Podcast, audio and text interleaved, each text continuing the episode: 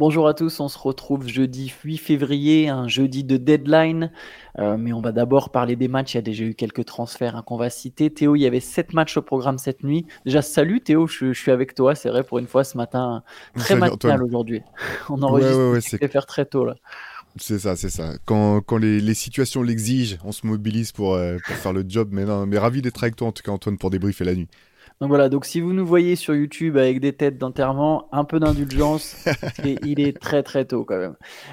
Théo, allez, je te propose qu'on enchaîne tout de suite avec euh, une des victoires phares, un des matchs phares de la nuit, c'était celui entre New Orleans et Los Angeles, les Clippers. On espère un choc entre les Pelicans et les Clippers. Euh, les Pelicans n'ont fait qu'une bouchée. Alors le score c'est que 117-106, hein, donc c'est pas non plus euh, un gros massacre. Mais New Orleans n'a pas été mené une seule fois de la rencontre. New Orleans a dominé son sujet. 21 points, 10 passes de Zion Williamson, 25 points CJ McCollum et une belle victoire pour New Orleans. Ouais, bah carrément. Bah, surtout, on les a, comme tu disais, on les a sentis en contrôle tout du long et ils ont été, euh, ils ont été excellents dans, dans le quatrième quart-temps. Je crois que CJ McCollum et euh, Zion mettent 13 points chacun dans le dernier quart. Euh, ils ont contrôlé du début à la fin. Après, voilà, pour le, contexte n'était pas simple pour les Clippers. C'était leur huitième match en 13 jours. On les a sentis un peu rincés. Paul George était complètement maladroit. Je pense que il aurait pas réussi à mettre le, ballon dans l'océan en première mi-temps. C'était, vraiment compliqué son, début de match. Mais par contre, ouais, toujours, enfin, belle victoire quand même de cette équipe de, de, New Orleans. On en avait parlé à plusieurs reprises. On sait jamais trop quoi faire de cette équipe là qui peut montrer le meilleur, comme parfois des, avoir des trous énormes. Là, j'ai l'impression que du côté des Pelicans, il y a quand même le, le fait d'avoir maintenant leur équipe au complet depuis un petit moment. Il y a des choses qui, qui sont bien en place. C'était quand même une victoire euh, importante, je pense, pour euh, d'un point de vue psychologique euh, et pour, pour situer un peu cette team. Ouais, elle montre, en fait, en gagnant comme ça, tu, tu, tu, te rends compte, enfin, ils le savent peut-être déjà, mais que tu es vraiment capable de battre n'importe qui. Je pense que tu as raison, de, le fait de souligner que ça fait un moment maintenant qu'ils sont au complet, avec Trey Murphy qui est revenu, etc ça commence, il y, a des, il y a des repères, des automatismes. Il gagne sans même forcément qu'il ait besoin d'une très grosse performance d'un joueur en particulier. Hein. Zion a, a, été pas mal à la distribution. McCollum, effectivement, tu as dit, a été impressionnant le quatrième quart-temps. Pour les Clippers, non seulement c'était leur huitième match en 13 jours, mais il y en a eu 7 à l'extérieur en plus. Donc là, ils viennent vraiment de rentrer à Los Angeles et ça se sentait qu'ils s'étaient claqués. Kawhi, il a été limité à 15 points, il a pris que 10 tirs. Alors James Harden, il a mis ses 19 points, mais il fait que, entre guillemets, que 5 passes. Et Paul George, bon, 3 sur 15 pour Paul George, comme tu as dit, c'était, c'était pas la soirée du siècle euh, pour les liés des Clippers. Ouais, c'est clair, les Clippers se sont fait déloger par les Grammys. C'est pour ça qu'ils étaient obligés d'aller jouer à, l'extérieur pendant je sais pas combien de temps, là, parce qu'effectivement, comme à un moment, il y a, le truc des rodéos qui a été longtemps aux, Spurs, et là, c'était le truc des Grammys, donc je pense que l'an prochain, ils seront tranquilles. Quand ils seront à Inglewood, il y aura plus de problèmes, ils pourront, ils sont pas obligés d'enchaîner autant de matchs à l'extérieur. Mais justement, je crois que les Spurs, on, peut enchaîner avec les Spurs, parce que je crois que les Spurs, justement, ils vont pas jouer pendant 4 semaines à domicile. Et ah si bah je dis pas de bêtises, c'est lié au truc des rodéos. San Antonio qui se déplaçait du coup à Miami. Victoire de 8, 116 à 104. San Antonio qui a tenu 3 cartons avant de lâcher. Euh, pareil, Miami, petit à petit, ça commence à, à trouver. Il y a un ajustement d'ailleurs euh, qui, je trouve, marche bien depuis deux matchs. C'est la sortie des Wood et Smith. Non, Ice Smith, pardon, dont on pourra reparler, il est, il est impliqué, je sais pas si tu as vu ça, je, viens de le voir ah, juste avant de lancer, c'est, il est impliqué dans un accident de la route. Il a, alors lui, il a rien, je vous donne l'info, voilà, c'est assez horrible. Il a renversé un mec euh, et le mec en question aurait été partiellement amputé. Ça, c'est les premières infos qu'on a. Donc, euh, Ice Smith, bon, c'est terrible, il n'était pas présent pour le match à la base, je voulais parler de basket. Je voulais dire que l'ajustement où Caleb Martin, le fait de que Caleb Martin soit rentré dans le 5, ça donne du spacing au hit. Et donc voilà, Miami a battu San Antonio 116 à 104. Ouais, c'est clair, avec un joli petit triple-double de, de, de, mon gars Jimmy Butler dans, tout en efficacité. C'est son, son premier depuis deux ans, je crois, un truc comme ça. Mais euh, effectivement, j'ai trouvé que le 5 de, du 8 avait bien fonctionné. Ils sont, ils sont pas marchés sur les pieds avec, euh, avec euh, comment dire, Tyler Hero qui a été bon aussi dans l'animation du jeu. Ils ont été d'une belle efficacité, tous, là, les starters en tout cas. Effectivement, c'est en train de se passer. Je sais que je t'ai entendu plusieurs fois parler de la rotation du 8. Comme, comme, comme toi, très honnêtement, je suis pas sûr que, que que Rosier dans le 5 soit la, solution ultime pour, pour Miami. Mais en tout cas, pour l'instant, ça, hum, voilà, ça commence à prendre. Moi, j'ai trouvé ça intéressant, même si effectivement, euh, chapeau aux Spurs d'avoir tenu, euh, d'avoir tenu longtemps. Euh, Wembanyama qui finit avec un nouveau, nouveau double-double, 18, et 13, 18 points, 13 rebonds. Il est de loin le rookie qu'on a fait le plus cette année. Donc, c'était quand même une belle performance, je pense, pour, pour les deux équipes. J'ai envie de dire les Spurs d'être restés dans, dans, dans, dans, le, dans le match aussi longtemps face à une équipe aussi expérimentée. Et Miami, après son gros trou d'il y a quelques semaines qui commence à trouver un peu de, un peu de, fluidité. J'ai l'impression que San Antonio, ils ont perdu tellement de matchs comme ça, où, où dans le dernier quart-temps, bon bah ça y est, c'est fini quoi. Ils tiennent 36 minutes et, et les 12 dernières, euh, rideau. Enfin bon, ça, ça m'y fait penser Miami qui est sur 4 victoires au cours des 5 derniers matchs et leur seule défaite c'est contre les Clippers. Donc c'est plutôt honnête. Euh, Tyler Hero a été très bon, tu l'as dit, 24 points, 6 rebonds, 7 passes. Pour Butler, c'est 17 points, 11 rebonds, 11 passes. Euh, et du coup, oui, euh, Miami qui, qui, reprend des couleurs. Euh, pour Mbanyama, tu as dit le nombre exact de triple-double Non, tu as dit nouveau triple-double, C'est le 25e. Ouais, double-double, oui, triple-double, pardon, je suis sur Butler. Double, c'est le 25e. Il est effectivement de loin devant. Holmgren est deuxième avec 13. Donc il y a quand même un vrai écart qui est fait sur les doubles-doubles. Là, s'il enchaîne, c'est une machine sur, sur les doubles-doubles. Euh... Là, sur l'efficacité, c'est juste. Euh, enfin, il a été. Il est, voilà, sur, sur l'efficacité, au moment où il devrait taper le rookie wall, on a l'impression qu'il est en train de, voilà, de gagner en efficacité. C'est vraiment intéressant. Quoi. Non, c'est clair. C'est clair.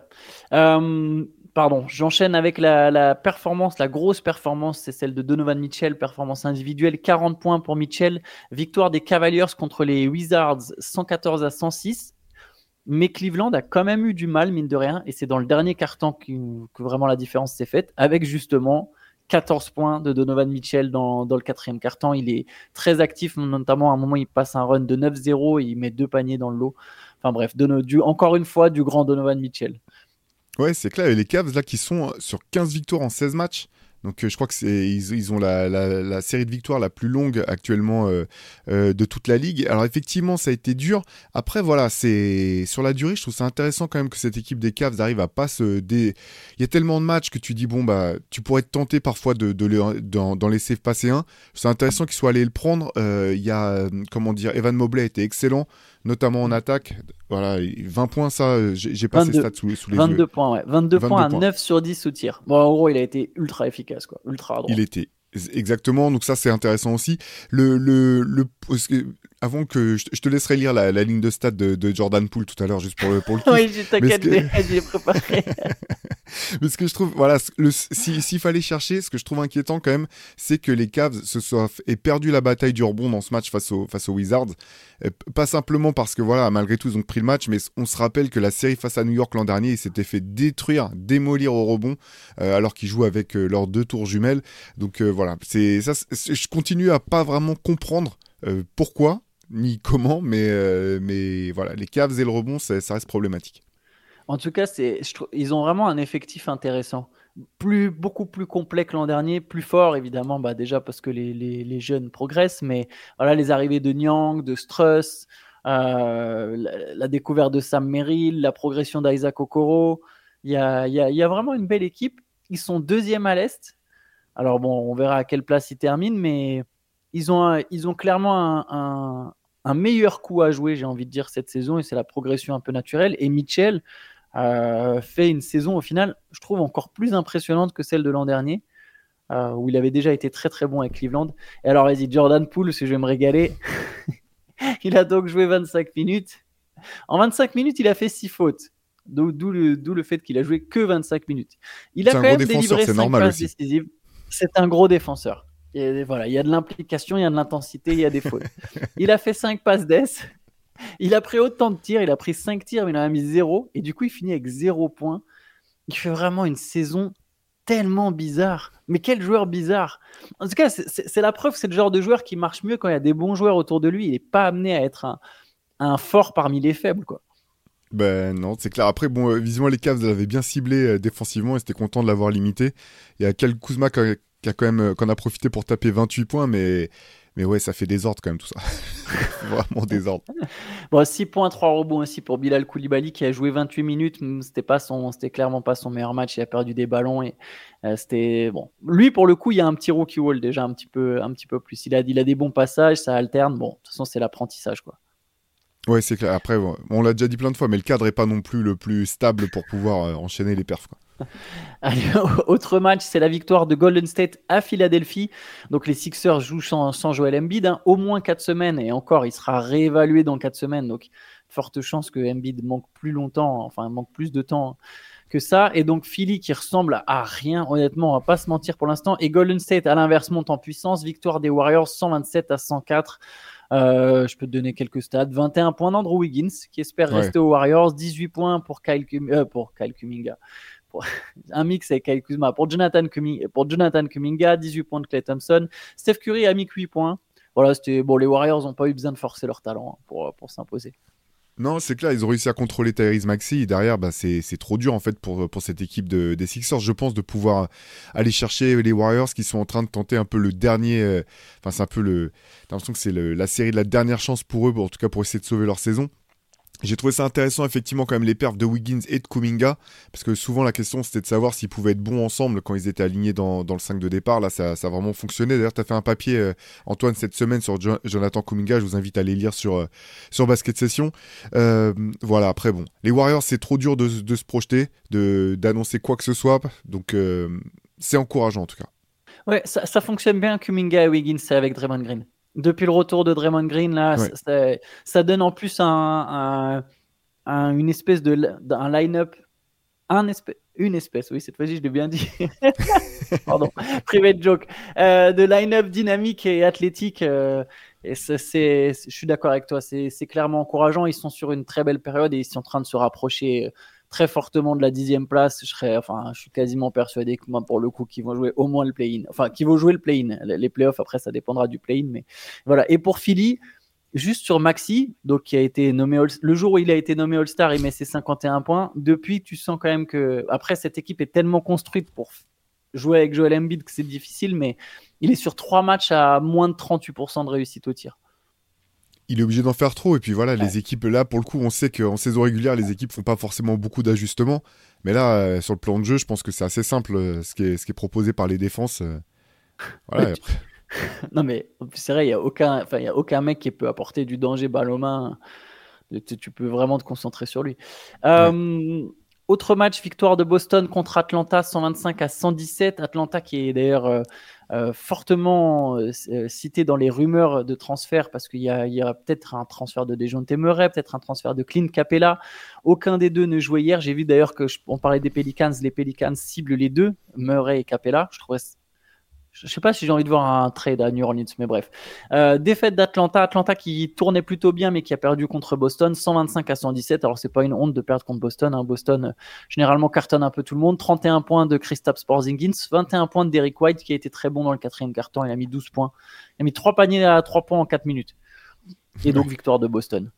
Ouais, voilà. Après, bon, c'est pas, c'est pas honteux. Atlanta fait un bon match, hein, surtout euh, privé de, de Dejounte Murray et Clint Capella pour honnêtement, je pense que c'est, c'est, enfin, moi, je suis étonné quand même, même que Capella soit encore dans l'équipe, et c'est, ça n'a rien à voir avec ses performances à lui. C'est juste qu'en Okongu, tu, tu te dis que tu as un vrai prospect qui peut performer peut-être et qui a besoin de temps de jeu. Il a été dans le 5, il fait 19 et 10, quoi. Donc, euh, je pense que ça fait même, tu vois, je pensais que ça, ça aurait bougé peut-être à l'intersaison dernière. Euh, là, la logique euh, est respectée. Euh, euh Dijon Temeray qui joue pas, tu sens, ça sent vraiment le trade. Enfin, ça sent le trade à plein nez. Je pense que ouais, là pour le coup, je serais lower back tightness. Ouais. c'est le truc où ils peuvent envoyer la NBL et de toute façon les clubs ils disent bah non il a mal au dos, rien. C'est dangereux, faire, faire gaffe, le dos, le dos quoi. Exactement. Donc euh, ouais ça sent euh, ça sent le trade à plein nez, mais malgré tout bon match bon match euh, des Hawks. Je crois que je crois que du côté de Boston il y a il y a que Jalen Brown qui a pas mis un 3 points je crois dans, dans le 5, dans le 5 de départ, majeur, ouais, c'est ça. Tous les autres ont bon, comme d'hab avec Boston quoi ça artille. Après Tatum il fait 2 sur 13 à 3 points. faut, le, faut le souligner aussi. Bon il met ses il met ses 20 points avec 9 rebonds et 7 passes. Boston qui a justement fait un transfert la nuit dernière. Ils ont fait venir Xavier Tillman euh, de, des Grizzlies, donc un renfort à l'intérieur. Donc c'est intéressant. Ils ont cédé deux tours de deux seconds tours de draft pour, pour faire venir Xavier Tillman. Je pense que c'est une, une pioche à la marge, mais ça, ça peut être intéressant. Non, bonne pioche, hein, je, trouve. C'est quand même un joueur. Euh, c'est un, joueur qui peut vraiment t'apporter en fait sur, des, minutes. j'ai trouvé, j'étais étonné, tu vois, que finalement que, Boston arrive à mettre la main dessus sans, pour pas, pas plus que ça. Et je trouve que c'est vraiment une bonne pioche. Ouais, je non, mais je, je partage, euh, je, partage ton avis. Euh, et ben, on peut passer au dernier match de la soirée et justement, on pourra parler de deux autres trades. C'est la victoire des Pistons. Mini événement, Théo. Les Pistons ont gagné, ils ont battu les Kings 133 à 120. Ils ont même gagné à l'extérieur sans Kate Cunningham avec Kylian Hayes qui a retrouvé sa place dans le 5 majeur vu qu'il n'y avait pas Kate Cunningham. Kylian Hayes qui a fait 8 points, 4 rebonds, 9 passes et surtout 37 points de Jaden Ivy. C'est son record en carrière, je pense. J'ai pas vérifié, mais je suis quasiment persuadé que c'est son record en carrière. Ouais, bah, ils ont été bons euh, tout de suite, ils ont dominé tout du long, vraiment comme euh, victoire surprise euh, face aux Kings, qui est quand même une des meilleures équipes, enfin des équipes très fortes de la conférence Ouest. en fait, Sacramento a pas défendu, hein. c'est aussi simple que ça quand même. Le score à la mi-temps, tu te dis, quand, tu vois la différence de, prestige et de standing entre les deux équipes, c'est pas normal que, les Kings encaissent autant de points face à cette équipe de, de, des Pistons. En tout cas, ça fait quand même plaisir maintenant, je trouve, de voir des sais, autant en début d'année, c'est un peu honteux, mais t'as un peu l'excitation de voir des records en fait. Même si c'est des records de nullité, t'as envie de les voir tomber, c'est marrant et tout. Maintenant, t'as envie. Moi, je suis content quand ils prennent des matchs, parce que sinon, ça fait, ça fait trop mal au cœur. Et, euh, et ouais, gros match encore de Jalen Duren, donc je continue à être. Euh, membre honorifique euh, du fan club français. 20, et 15, 20, 15 et 6. Et, 6 passes, franchement. ça, pour le coup, je ne voyais pas venir dans sa palette. Mais c'est un bon passeur. Je trouvais déjà quand, tu sais, la toute première semaine de la saison, là, quand ils étaient bons, ça a duré une semaine. Euh, je trouvais que justement, il y avait un vrai truc. Tu vois. lui, il peut s'inspirer de Bama Debayo, tu vois. Il, est, il peut avoir un petit côté Bama Debayo, sachant qu'athlétiquement, c'est un. Bon, Debayo aussi, mais c'est vraiment c'est impressionnant, quoi. Un... Non, mais attends, c'est le fils de Charles Oakley et d'Anthony Mason. C'est un, truc de, un truc de malade à l'âge qu'il a. Ça n'a pas de sens, des gars comme ça. Pas mal. Très, très, une belle, effectivement, au niveau génétique, ça donnerait quelque chose d'assez impressionnant. 18 points aussi du rookie Marcus Sasser en sortie de banc. Je vais parler de trade parce que les Pistons ont fait deux petits transferts. Ils ont envoyé Montemoris euh, à Minnesota en l'échange de Check Milton et j'ai oublié la contrepartie, mais c'est des trucs mineurs. Donc ça c'est plus pour Minnesota qui se retrouve qui trouve un bon meneur backup. C'était besoin qu'on avait ciblé pour les Timberwolves et ils sont allés chercher donc Montemoris. Et les Pistons, dans le même temps, se sont débarrassés de Kevin Knox, qui est toujours un joueur NBA, voilà, sachez-le, et qui est donc envoyé au Jazz en l'échange de Simone Fontecchio. Fontecchio, ouais, l'italien, donc euh, voilà, un vétéran qui va, enfin un vétéran, il est jeune, euh, il a peu d'expérience NBA, mais c'est un vétéran en tant que basketteur qui va voilà, pouvoir apporter sur l'aile aux Pistons. Donc il y a une volonté quand même de finir pas si nul, quoi, j'ai l'impression. Ouais, j'ai trouvé que c'était un bon deal pour, euh, pour Détroit, c'est bien. Pour, euh, comme tu le disais, pour Minnesota, c'est très bien aussi. Euh, je trouvais que c'était des deals quand même intéressants de, part et d'autre. Et à voir, ouais, à voir pour Kylian, ça fait plaisir. Il a fait quand même un bon match hier. ils avaient fini très fort le, la première mi-temps. Je crois que c'est lui qui met le 3 points au buzzer pour, pour, pour comment dire, permettre vraiment aux Pistons de repartir à la mi-temps avec un avantage intéressant. Donc ça fait plaisir de le voir dans le 5. Yes. Bah écoute Théo, je te propose qu'on se laisse là-dessus. De toute façon, il y a une grande journée qui nous je attend. Crois il reste un match, il reste un match Antoine. Le match des Raptors. Oh mais non, mais ça compte pas ça. On est obligé vraiment de parler de Raptors Hornets, pardon. Alors du coup, il y a une grosse perf. Il y a une, grosse, perf, Et deuxième soir de suite, c'est vrai. Effectivement, j'avais, excusez-moi, j'avais oublié mes victoires de Toronto à, à, Charlotte, 123 à 117. Il y a effectivement eu 45 points de 45 points de Miles Bridges. En plus, c'est son deuxième match de suite à, à plus de 40 points. Bon, les Hornets sont perdus à chaque fois. Ils sont sur 9 défaites de suite. Ça, je, je les compte même je les, compte plus, quoi. Tu vois, c'est un moment, bon, c'est plus vraiment de la NBA. non, mais c'est vrai, grosse, grosse perte de, de, Miles Bridges. Voilà, bon, après, sur le joueur, il n'y a pas de question. Euh, c'est un, un, un, super joueur qui peut aider plein d'équipes. Euh, les problèmes autour de lui ne concernent pas ce qui se passe sur le terrain. Euh, bon match de Brandon Miller quand même encore. Encore, Pour le coup, c'est vraiment au début de, en, début de saison. C'est marrant parce que c'est vrai que tout le monde s'était moqué pas mal quand même de, Charlotte euh, quand ils ont pas pris Scoot Anderson qu'ils aient misé sur Brandon Miller et en fait petit à petit bah lui c'est pareil tu sens qu'il est en train de trouver un petit peu le rythme s'adapter euh, euh, à la compétition.